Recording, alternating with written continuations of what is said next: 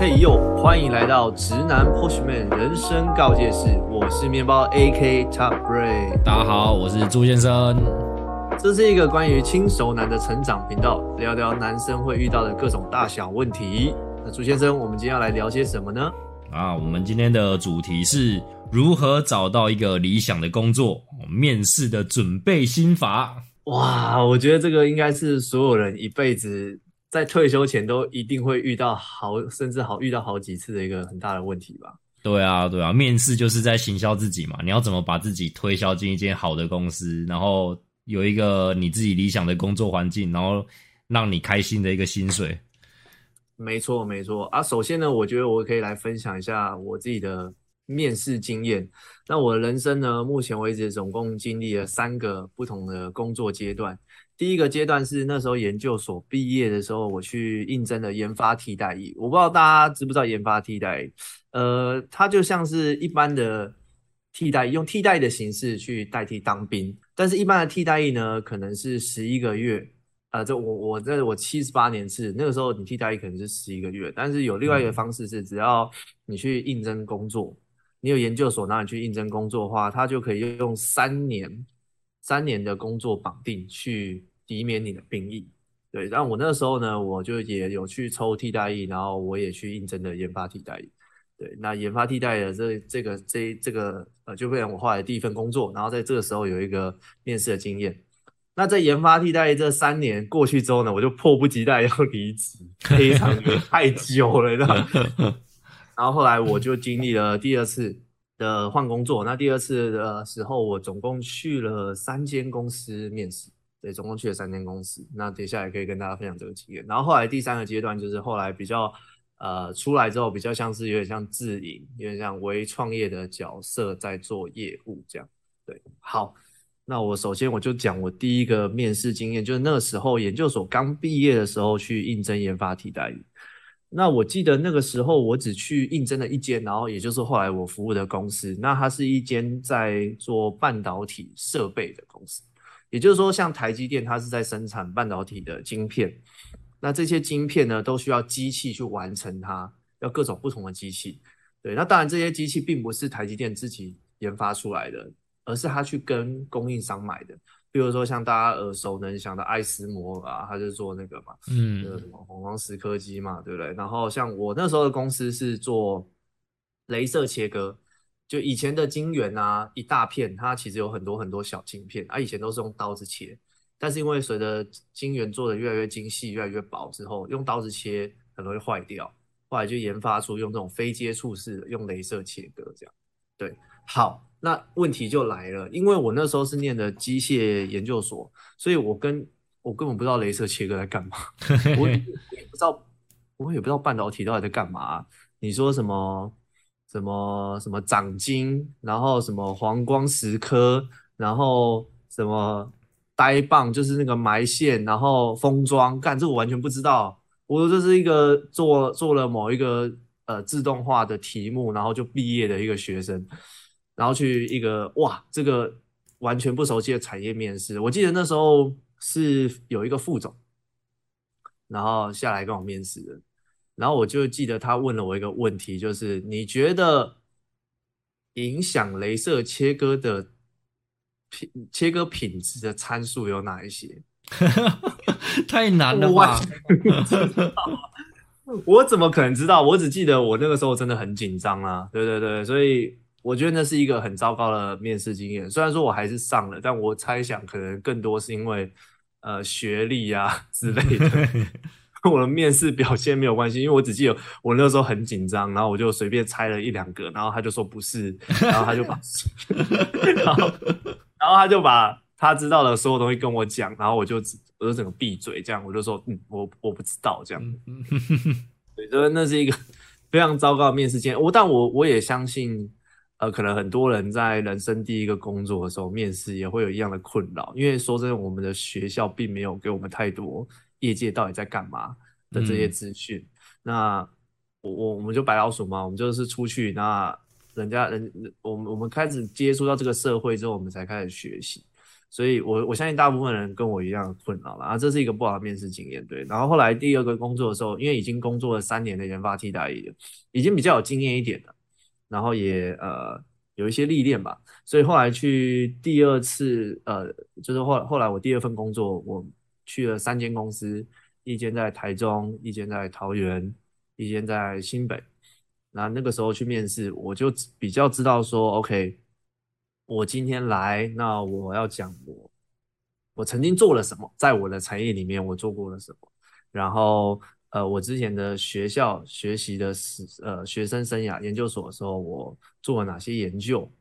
那我可能可以提供给你们怎么样的服务，对，帮你们解决什么样的问题，然后最重要的是怎么样去谈薪资这件事情，对啊，但是说真的，虽然说现在讲起来很轻松啊，但那时候其实也是蛮紧张的。因为毕竟，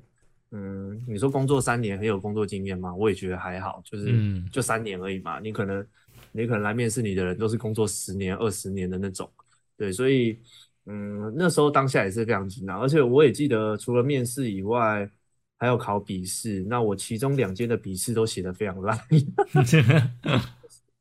因为我是实作型的，我就不是考试型，所以有两间笔试都写的非常烂。所以在笔试写的非常烂之后。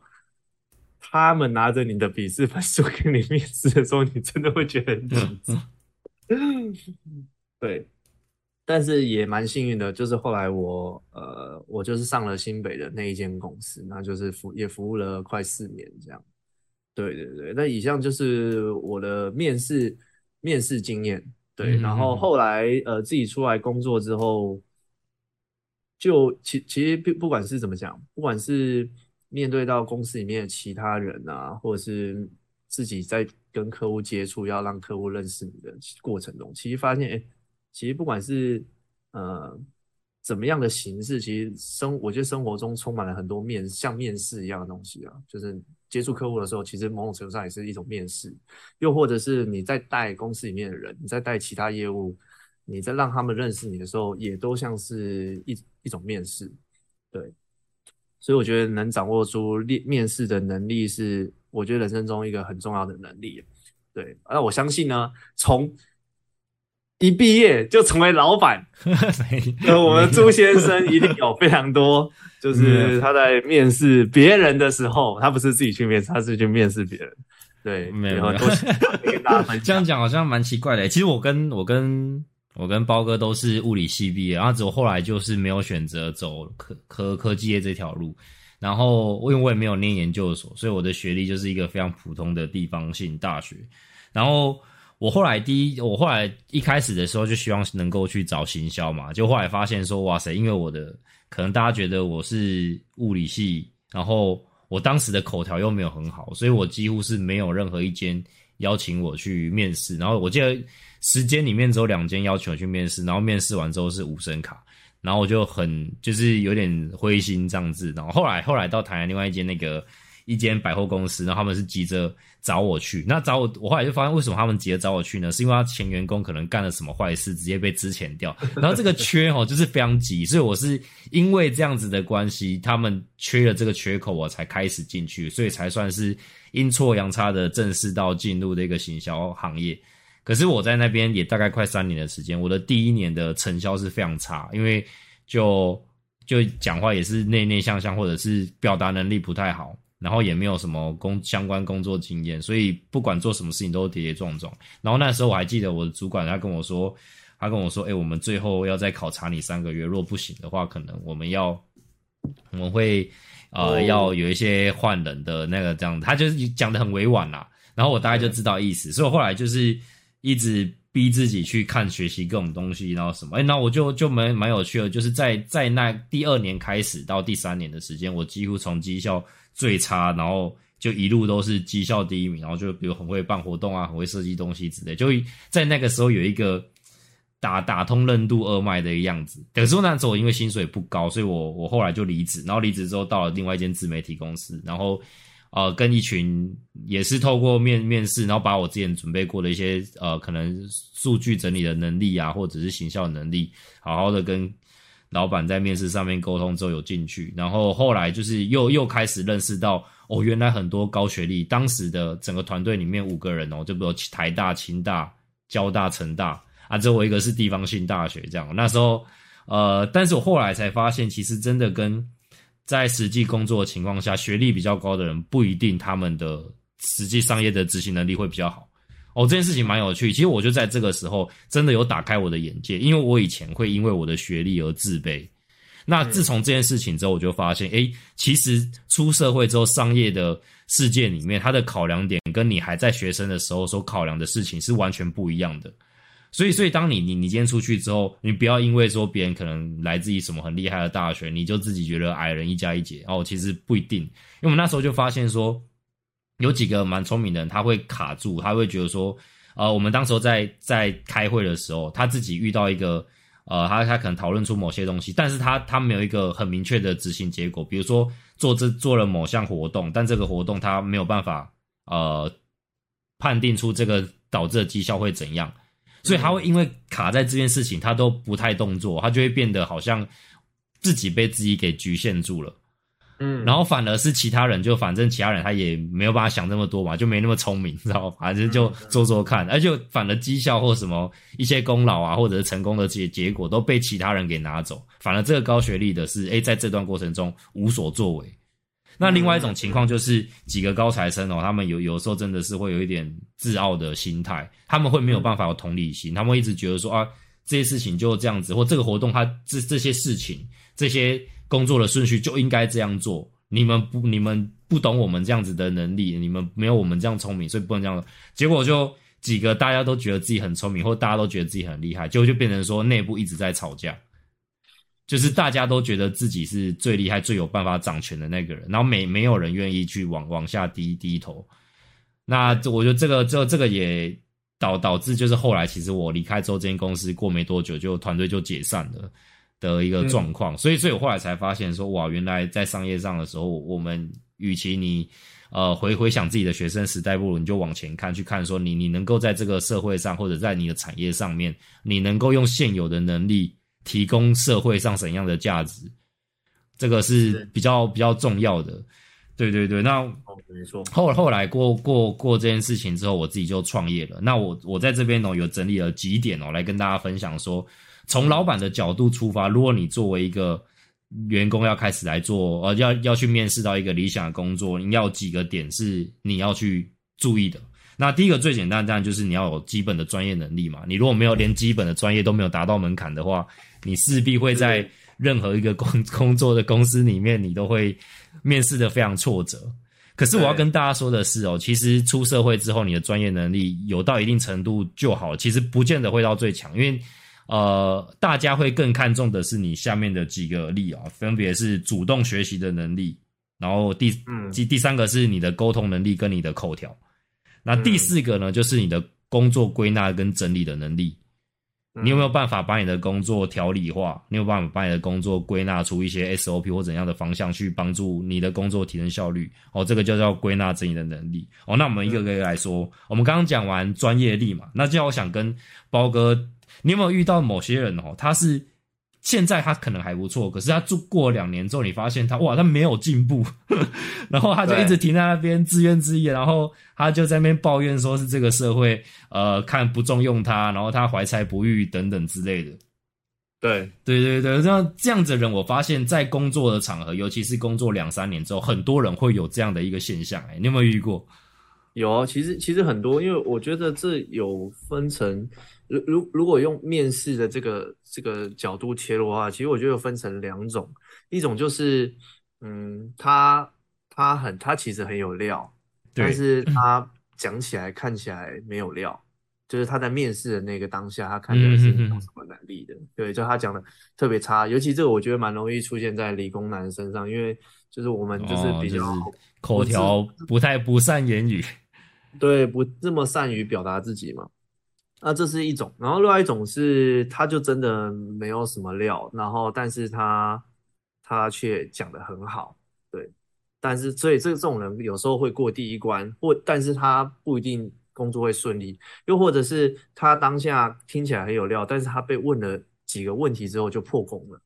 对，像这种其实非常多。像我之前在工作就有干这讲出来不知道，你就你就稍微模糊一下，对，简单带过。反正就是我我我我有遇到，就是非常呃这两种极端人都有遇过，就是他很强，但是他不太会讲，或者是他讲不出来，所以他就在面试的时候就非常吃亏，然后他可能就没有办法换公司，因为他面面试的结果都没有好的结果。所以他就只能一直待在原公司，然后也有遇到那种他就是一直往上跳，一直往上跳，对他一直去新的地方，但是你知道说他其实就是一个呃很会很很会讲话，但是他其实没有什么能力的的人也是有，但是你说这种人之后会不会露出马脚？一我相信一定也是会啦，所以我觉得呃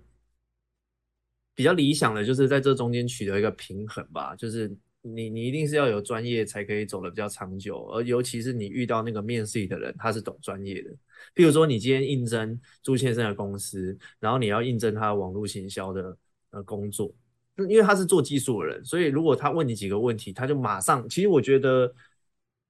一个很有工作经验的人，可能他问你两三个问题，就可以马上抓到你这个人到底绝对是，甚至是谈话谈几句话，听到你用的那个几个用词跟专业术语讲几句，我就会知道。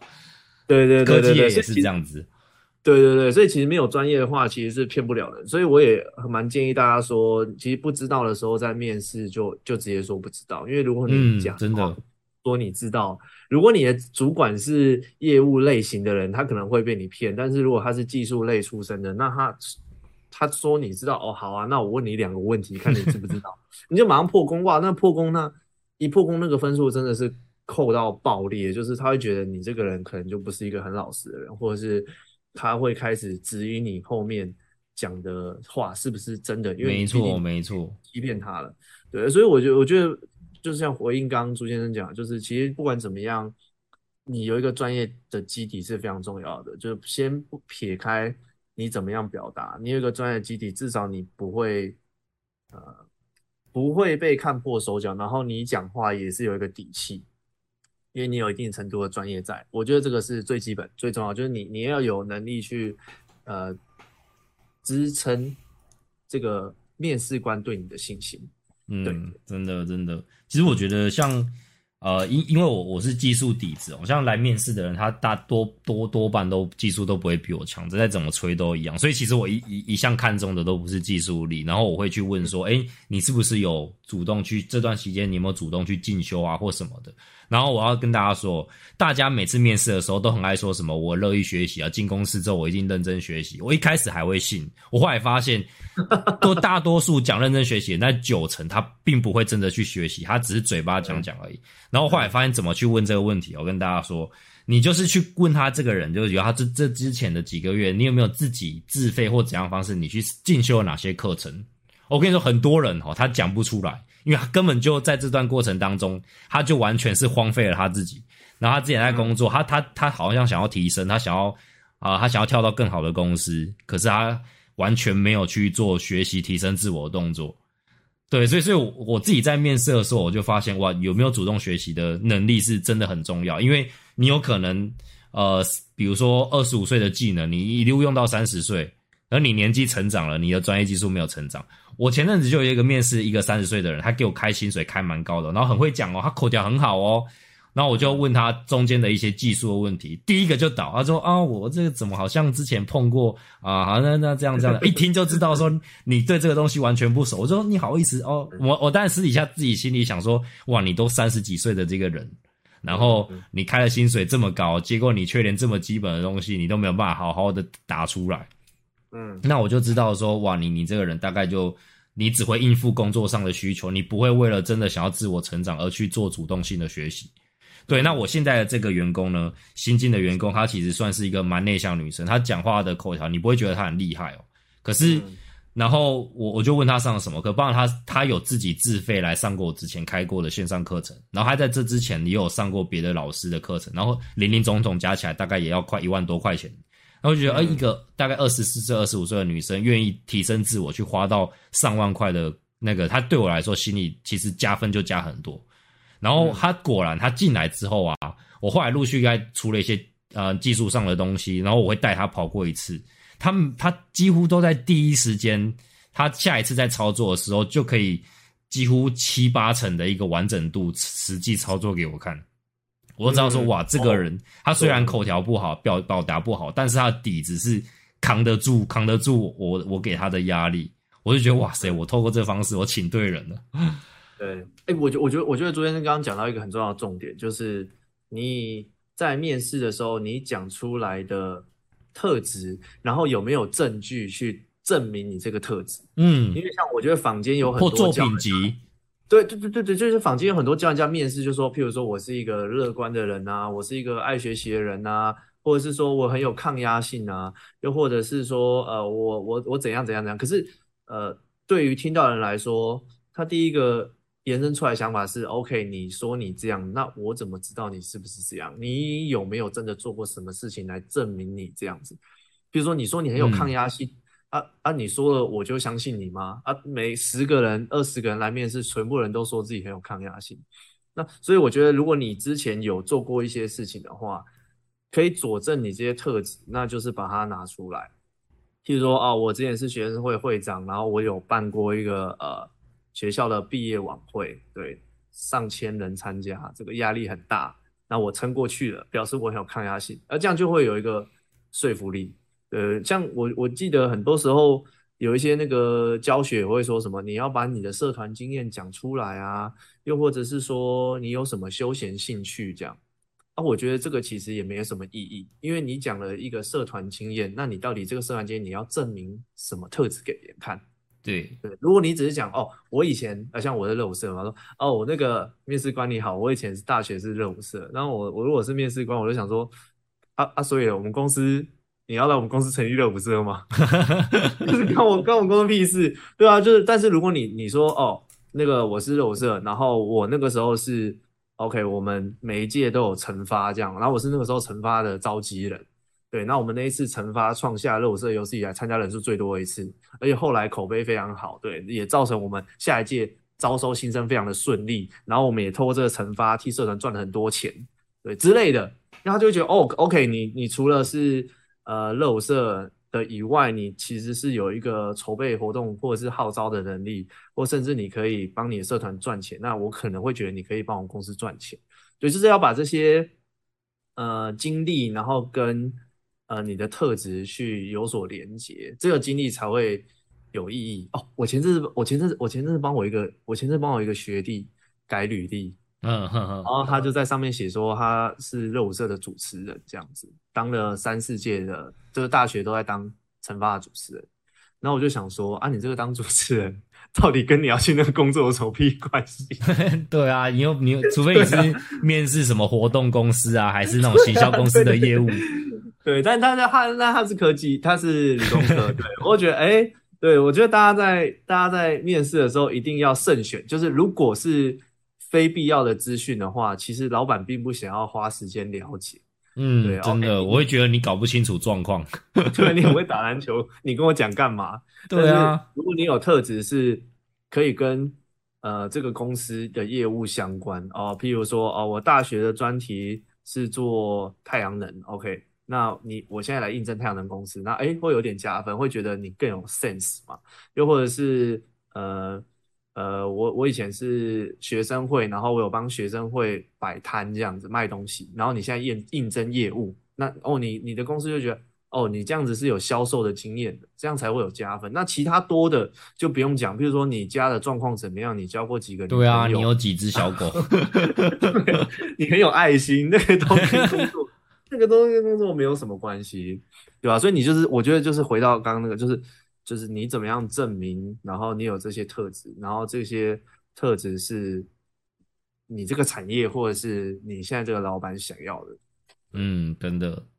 对啊，对啊。然后第三点就是有关于就是沟通的能力跟口条，这个我真的是，他这个是带着走技能。你在任何时候，你在什么情场啊、商场啊、朋友之间、家人之间，你有一个好的沟通力跟口条，绝对可以帮助你让你的生活在过得。更理想，更更有有你心目中的那个样子一点。那口条目前我我在看，我觉得是一个非常难训练的，因为他他其实除了很吃天时以外，他后他非常吃你练习的经验。这个东西并不是说你你读了一本书哦，你口条突然变好，不会，你必须要一直去讲，一直去讲，然后跟不同的人讲，然后遇到各种不同的情境里面去讲。那讲久了之后，你才会有那个很多的背死的经验。你下一次再遇到同样的状况的时候，你就会知道说哦，我之前怎么去回话的。那下一次你就知道说，哎，你要怎么回，可以把某项过程回应的更好。那这个他这个过程，我觉得沟通力之所以难学，是因为他并不能够纸上谈兵。你一定是实际讲了，然后可能踩踩到别人的雷，或者是讲一讲，你回去发现，看怎么讲这么差，然后就一副反反复反复反复的练习，然后优化练习再优化检视再优化。才会变成一个很好的口条，所以它几乎是很难去学习。可是你只要一学习好，你就可以发现你跟一般你的同同才的可能其他的面试者会有一个明显的差异。嗯，对对对，包括你自己有感受到说，你要你在工作环境里面口条好跟口条不好的人，同样技术下面跟他们的生职涯发展会完全不一样的状况。会完全不一样啊，完绝对，因为就像。前面有讲到的，就是你怎么样呈现给对方看，因为因为通常，尤其在面试的时候，对方是对你一无所知的，他完全是就你当下表现出来给他的感受，而决定他是否要录用你，或者是要给你多少的薪资。那如果你表现的有自信，然后你讲话呃有逻辑，然后呃声音明亮清脆，然后呃。不急不徐这样子，我我我觉得我觉得这个就是一种呃，你是一个有价值的人的展现。那有时候面试或者是销售这件事情，我觉得有一个概念讲蛮好，它是一种信心的转移吧。如果你看起来对自己是有信心的，那对方也会有信心的给你这个职位，或者是给你相对应的薪水。所以表达这件事情真的是超级重要。而而所以所以像一开始新鲜人如果出去。面试讲的不太好，我倒觉得没有什么关系，因为有时候它就是一个经验，你就是要一直去练习，反复的练习，因为影响到面试结果的事情太多了，可能可能刚好你的职能不是他要的，又或者是可能刚好他们公司现在缺人，下一秒不缺人了，或者是怎样，有非常多的原因去影响到面试的结果，但是那唯一能决定的就是你自己能不能把面试这件事情给表现好。其实如果你把它表现好的话，把你该讲的好好讲出来，那其实我觉得面试的结果本身并没有那么重要，因为你只要有能力，那好的事情最后都会还是会发生在你身上。所以其实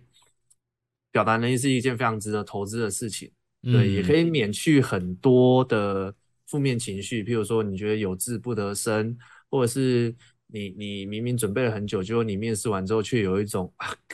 好像不知道好像缺好像。都没有讲出来的感觉，没有讲出来的，然后事后那边悔恨，然后就看着机会被你的好朋友抢走，这样，然后就是在这种痛苦的循环之中，对，所以非常鼓励大家就是去练习表达能力，然后也这个这个表达能力的技巧，就是在我们这个节目里面都会慢慢的去教导大家。嗯，对，没错。那收听，最后一个呢，就是所谓叫做归纳能力。那规划能力哈，其实我觉得规划的整理能力，它包含到你你工作的时候，是不是你能够有效的把工作流程，它的就就所谓叫 work flow，就是你要把整个工作流做顺，让的更顺更有效率，然后 SOP 化，让大家都可以顺利的去在你中间过程中互相协作得以顺利。那其实，在科技我我不确定，应该它里面会讲说叫做 PDCA 吧，然后 PDCA 的一个计划法就叫做计划。执行，然后查核行动。那简单来说，就是你必须付出行动，然后再回头去检视说，哎，你现在做的这个过程，哪一个环节是有问题的？哪一个环节可以做得更好？或者哪一些环节是不用做的？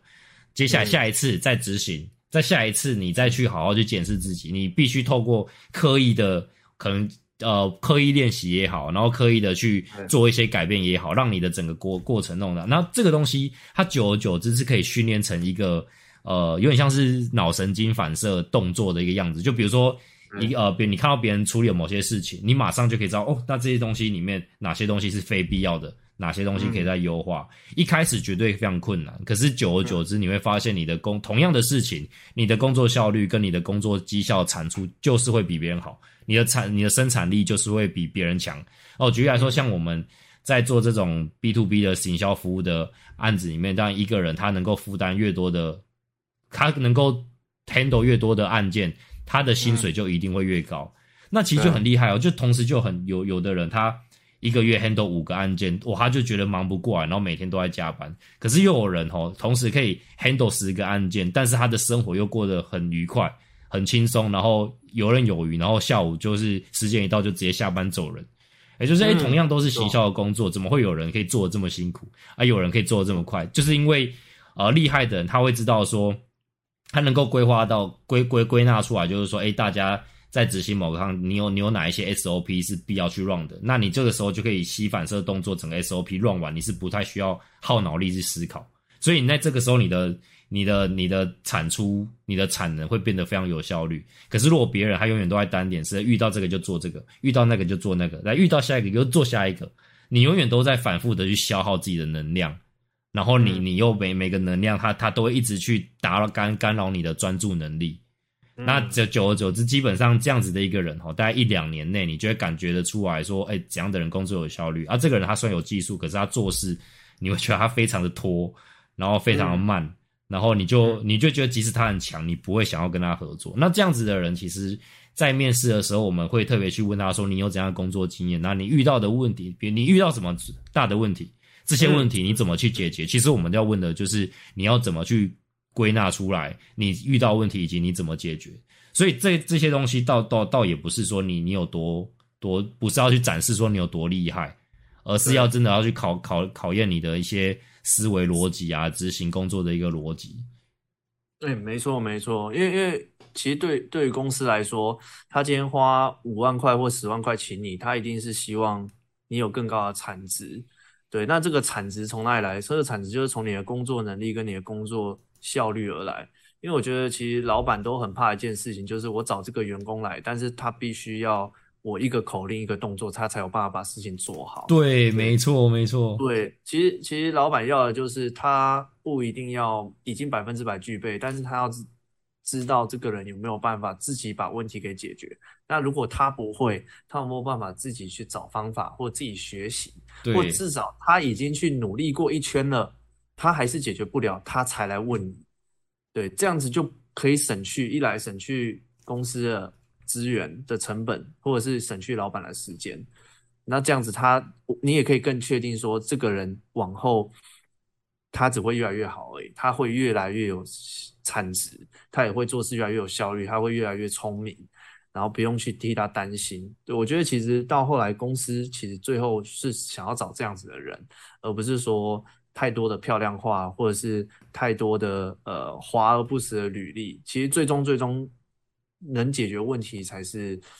最重要的。真的，真的，真的，因为科技一直在进步，即使你现在有专业，也不代表你明年这个专业在明年还能够使用。哎，所以就变成说，你你今天你今年认为你很强，明年科技一个转变，你马上瞬间就会被淘汰。所以这个时候我们会很 care 说，你是不是？有主动学习的能力，以及你看事情，比如说在某个产业里面，你的归纳能力，如果你的适应能力是够强的情况下，你再怎么面对科技的革新，你都不会落后嘛，因为你马上就可以找到突破的突破的一些盲点在哪里，然后你可以有自主学习的能力。那我我身为老板的角色，我才敢持续的聘用你啊！要是我今天聘聘用你，啊我给你你年资越来越高，你还要跟我争取更高的薪水，结果反而在第二年开始，你的专业技术就已经跟不上了。那对我来说，你就是冗员啊！凭什么你的年资在公司越来越长，可是你技术没有成长，但是我却要给你越来越多的薪资？那我不裁你，我裁谁？对对啊，对啊，所以所以这个就会变成说，我觉得，我觉得专业能力吼，在未来，他当然有一定程度的能力，但他不会是最重要的。反而我看到了是非常多的人，他拥有一定的专业能力之后，他就开始得过且过，过了好几年，他的技术能力是。没什么成长，然后他就开始一就是开始说啊啊，大家不尊重专业啊，然后他就啊就什么 什么新人啊，老板老板就喜欢用新人，因为他想要省钱，然后才不是诶，你真的有看过新人他的表现吗？你会发现嫉嫉妒别人，搞不好别人他跟你有差不多的实力，但是他因为他刚入职的关系，他薪水可以比你低很多。那我如果是老板，我会愿意这样子的成，我就直接把直接把人给换掉，因为公司一个一个持续在呃太旧换新。的一个状态，公司的那个整个团队的能力，它才会越来越好。而且我们希望说，公司持团队持续都是一个有竞争力的人，它是一个正向的循环。好，我如果留一堆这种拢员哦，那公司里面大家就一个拖一个，一个就拖一个，所以它就是一个好的循环跟坏的循环。其他就是从每个人自己的工作的形态开始开始出发的。嗯嗯嗯，好，以上的分享呢，都是关于。老板在面试的时候想要看到怎么样的特质？对，与其说面试到底有什么技巧，还不如说你有没有呈现老板想要看到的样子，让你让他被你吸引，让他录用你，给你。对啊，对啊，就是精髓。没错，没错，在工作的时候，你应该要去着重的就是在你自己对于这个工作你有怎样的体验，然后你有你能够产出怎样的价值，让老板愿意欣赏你、雇佣你，甚至是帮你加薪。耶耶，那我们这一集就到这边喽，大家拜拜，下集见。